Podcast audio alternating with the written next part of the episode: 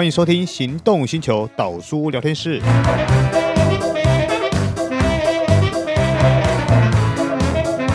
各位听众，大家好，欢迎收听岛叔聊天室。哎，我是岛叔岛根座。今天我们的特别来宾一点都不特别，这位大家都很熟，他就是谁呢？他就是我们的黄志豪先生。那找他来干嘛呢？我们来聊电视史，因为最近出现了一个比较有趣的新闻，就是五十二台决定由华视入驻。那我们就由这件事情来谈起。我们先介绍我们今天的特别来宾出场，我们有请志豪。哎，大家好，周哥好，我是王志豪。哎，今天周哥我们不聊车了哈。啊，今天不聊车，今天不聊车，因为今天的单元叫导叔聊天室。对对对对对对。那聊呃媒体，当然大家从呃应该是过年前就吵到现在了，嗯哼，哦，就是。五十二频道终于可以可以算尘埃落定了，就是华视了嘛。那你看到这件事情的时候，你心情上会觉得很沉重吗？还是觉得说反而有一种松了一口气的感觉呢？诶、欸，我其实没有沉重，也没有说松一口气，但是我没有感到意外啊。好，诶，那这你说没有感到意外的话，当初我记得呃候选名单，大家外面都在传说，可能就是呃环宇。哎、要不然就是进集团，哎，对对，那、啊、为什么到后来会变成是华视呢？呃，我们就市场面来谈了哈，就、哦、呃，基本上我从环宇离开，所以环宇的状况呢，其实它一直是在 MOD 中华电信频道里头，嗯，算蛮出色的频道。对，那而且它走的是国际新闻路线，哦、嗯，所以当初呼声还蛮高的。那我们不论其他因素，单就呃，频道的内容来讲，的确吸引人，因为呃，从我过去在职到我离开之后，有很多身旁的朋友或第一次见面的朋友知道，呃，我过去曾经在环宇或看过我部新闻的，都说环宇的国际新闻他们喜欢看，嗯，因为毕竟在国内新闻频道里头，它的内容算是比较特别的，对啊，呃，也没有一些阿里不达或者是。呃，我们讲说三器啊，就监视器、行车记录器这些新闻，所以他们喜欢看。好、哦，这个值的部分哦就 OK，但是也必须提到，毕竟它的直播的时段，我说它 live 的时段，嗯，哦，可能就没有像我们所谓新闻频道那么多。好、哦，哦、节目内容也没有那么多。哦，嗯、说实话，所以它需要再扩充。那这部分，呃，我当初其实环宇为了要争取这五十二频道，有做了一些努力。哦，甚至包括要已经在筹划要开新的摄影棚，数位摄影棚，嗯，增加设备。那这部分其实环宇都有在做努力啦，但很可惜后来最后是没有。嗯，不过呃，这个要谈到后面的部分，就是我们要看进电视，其实在呃电视这部分，它进集团嘛，对，所以他在做电视的部分，他其实投入很大的人力物力，好，他招兵买马，对，好，而且找了很多资深的媒体人。所以他们在这方面其实很积极，是是。那有个问题是执照问题啊，因为执照部分还没拿到。嗯、那另外一部分呢，是因为进媒体进周刊，嗯，他的呃报道内容好了，嗯，NCC 委员其实对这部分是有质疑的啊？为什么啊、呃？因为我们知道，呃，在周刊的部分，它比较会多一些爆料的内容，对啊、呃，不管是呃哪一个产业或者是。甚至娱乐界哈，或者是一些名人，嗯，那这部分对于呃呃社会的观感来讲，它不是像新闻频道那么正面，好，它可能会有一些负评，嗯，所以 NCC 委员对这部分他就有质疑了，嗯嗯。那我们再来谈到华视的部分，当华视浮出台面之后，呃，进电视的呼声就变小，好，当然因为它先天上它牵扯到执照的问题啦，对，那。华视本身，我们知道它长期来的无线电视时代，然后一直到有线电视出现，嗯、它其实，在有线电视频道上也有，当然台数就很前面啦。对啊，那后来有公广集团，嗯，所以其实它资源很丰富，嗯哼。当然，如果以华视本身的呃编制来看，它不像呃有线电视频道、有线电视新闻台的嗯。这个规模那么大，嗯、但其实它有很多资源，嗯。哦。包括公广集团资源，包括它很多、嗯、呃历史史上面的资源，嗯嗯，所以我想它资源是够的，只是可能需要在人力物力上面再扩充。嗯、那现在确定是五十二频道是华视之后，我想华视会有一番作为啦。哎、欸，那可是以你本身电视人的角度来看、啊嗯像以五十几台这一些都是呃新闻的那个一级战区嘛，嗯、没错。那各家电视台也都有他们自己呃当家主播、嗯、哦，重量级的主播。嗯、可是就目前华视看起来似乎是没有这样的人选，他在未来的战场上是不是会比较辛苦一点？呃，我觉得多少有影响。我们这样讲好了，呃，你环顾目前新闻台来讲，我以新闻台来讲哦，是是，你看每一个频道都有。至少一个当家主播，所谓当家主播就是这种大咖主播。对对，我们讲的那种大咖就是那种年薪好几百万的哈。对，然后在新闻工作上公认是非常出色、非常优秀，获得很多奖项鼓鼓励肯定的。呃，比如说这样讲好了，呃，TVBS 的方念华主播哦，非常资深，呃，对，或者是年代张雅琴主播啊，哦，这也很资深，呃，或者是一电视的陈雅玲主播，对，或者是三立的哦，三立就好几位啊，比如说像是呃李天怡主播，或者是李文怡主播，好，都是算知名，当然李文怡比较年轻一点呢，啊，对对，那但是呢，其实基本上你看每一家。都有所谓的当家，当家对，像东森也有啊，对。对，所以基本上每一家都有一个招牌啦，哦、嗯，招牌人物。那我想在华视部分是比较没有这种资历的主播，嗯、但是他们也有有名的主播，就人气还不错，年轻主播啊。但是我想，呃，在深度的部分可能需要多琢磨啊。那就华视来讲，的确他可能需要在呃主播的资历上面。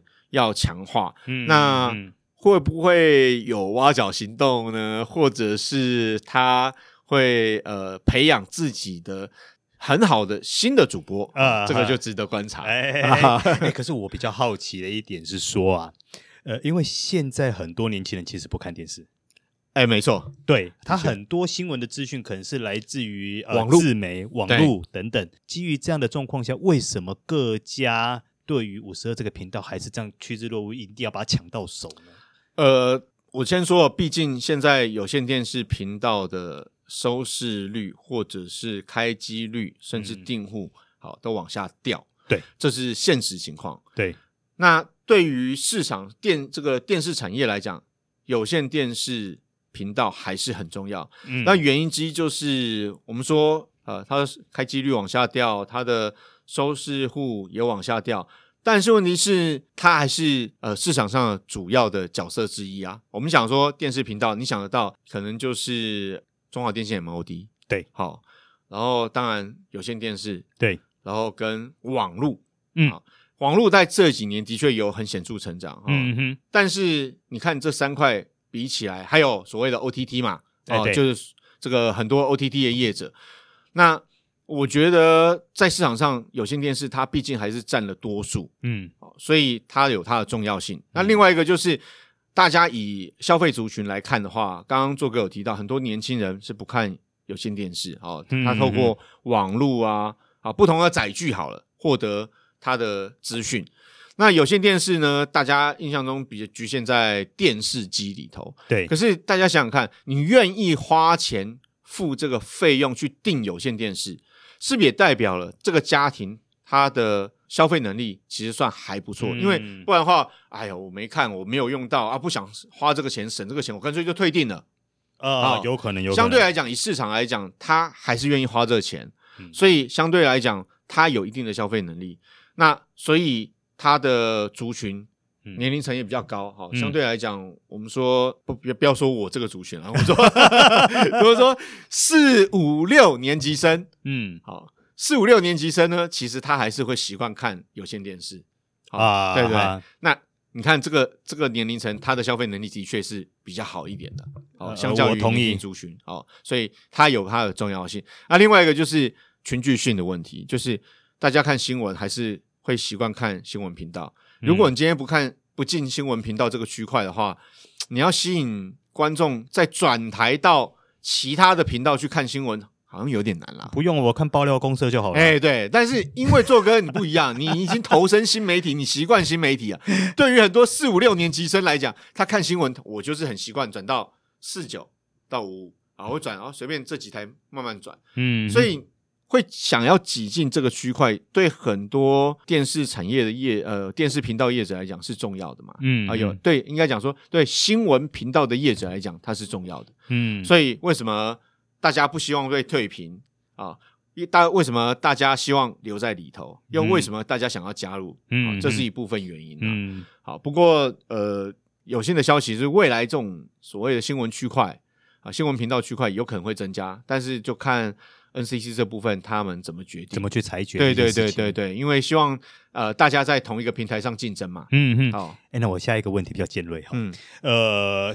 以你当初那个时候跟现在来说啦，嗯，现在整个电视呃新闻圈的环境，嗯，有做很大的变化哦，变化非常大。比如说，哦比如说我们讲薪资好了，呃，过去呢，可能一进电视台，哦，你到新闻部，以新闻部来讲，呃，那个薪资起跳可能就是三万多块、四万块，哇，很高哎。对，我记得我刚入行的时候，因为我那个时候是做传统传统产业嘛。嗯我记得我那个年代是我从一万六千多起跳哦，嗯、对，当时因为当时的电视产业，这个电我们想说新闻台，我们现在讲新闻台，嗯，啊，包括电视台，在过去辉煌时代，你知道那个很赚钱的时候，他们很愿意投资、呃、投资啊，投资员工，所以给员工的薪资普遍都比。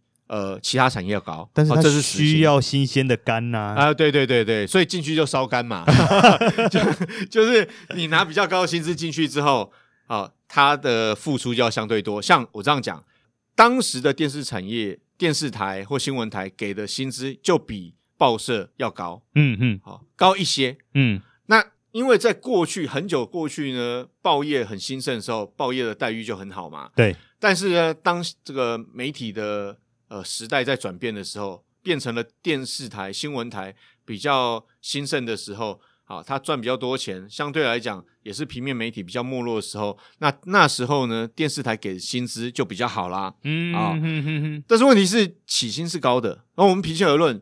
这个也不是说只有我讲，就包括了所谓的业界，或者是甚至呃人力银行产业，嗯、他们去评估，其实起薪是高的，但是之后呢，调薪的几率就少了。那现在呢？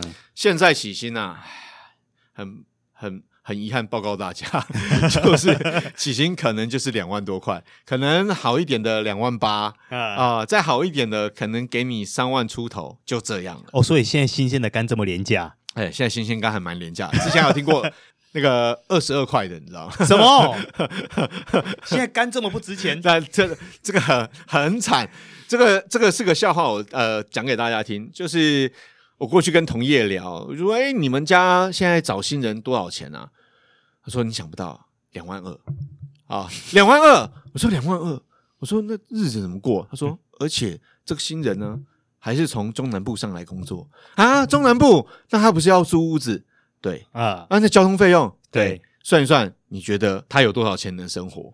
哇，日子很刻苦，很刻苦，很刻苦啊！因为我自己也是南部小孩，所以我知道啊。对啊，所以你看那种薪资待遇，所以大家也不要怪说，呃，这些呃新闻从业人员，他可能他的环境、他的待遇没有像以前那么好。那相对你要他烧干，你觉得他愿意烧多久？嗯，对，所以很多人慢慢的可能做了几年之后，他决定不做了。嗯哼，那这种情况会形成一个恶性循环。嗯哼，哦，很可能呃新闻台有心要培养个几年，但是他可能撑不了那几年，他就走了。就走了。对，所以人员流动其实我觉得不论是对新闻业啊，对产业来讲，它其实一直会是个问题，它会形成一个问题啊。嗯、所以我想，呃，新闻业面临现在这种情况。诶，那最后我问一个比较。感性一点的问题哈，嗯、你喜欢新闻播报这个工作吗？呃，我喜欢，其实我很喜欢新闻工作。嗯哼，如果假设啦，有一天他希呃，就是说还是有人找你回去播报体育新闻，嗯，你会考虑吗？甚至曾经他让你带来职业伤害这件事情呢？呃，的确，因为大不讲，大家可能不知道，因为我左耳听不到嘛，就是因为可能就是长期工作比较累，所以后来耳朵听不到。那我觉得我还是会啦，就是不论是体育新闻或者是一般的新闻播报工作，还是会。但是我会考量到，除了第一个，除了播报工作之外，有没有别的发挥空间？嗯，因为大家要知道，呃，当公司不赚钱，甚至公司没钱的时候，他他没有他没有资源让你再去做想要做的节目或可以做的节目，即使这个节目未来会带来一些收益，呃，他老板可能就不太愿意投资，或投资意愿不是那么大。嗯，那我想发挥的空间会受限。第二个就是你有没有其他的？因为我觉得现在新闻媒体面临一个困境，就是在旧的媒体要转到新媒体，这是过渡期。嗯，那公司必须投入很多的资源去做。大家也希望原本旧媒体的 content 可以照转移到新媒体去露出，嗯、啊，这有我们讲说不同的通路嘛，嗯，啊，发挥最大价值。这个、那、嗯、这个部分新闻台有没有意愿做，或是说未来这个公司有没有意愿做，这个很重要。嗯，我我觉得很重要，因为毕竟关系到未来的生存。所以你看到的是发展性。对，我觉得发展性很重要啊，嗯、这不只是频道本身，也不只是记者、主播、从业人员本身。我觉得整体市场来讲。这是必须要做的。了解，了解。好的，那在节目的最后呢，我们还是要祝志豪呢，好好的保佑他另外一只耳朵，呃，应该说保重他另外一只耳朵哈。没有，现在现在肝，现在肝 跟耳朵啊，比较整体的身体状况、健康状况都很好，要继续保持哦。对对，对。好了，哎，我们今天的导书聊天室就到此告一段落，我们下回见。好，拜拜。拜拜。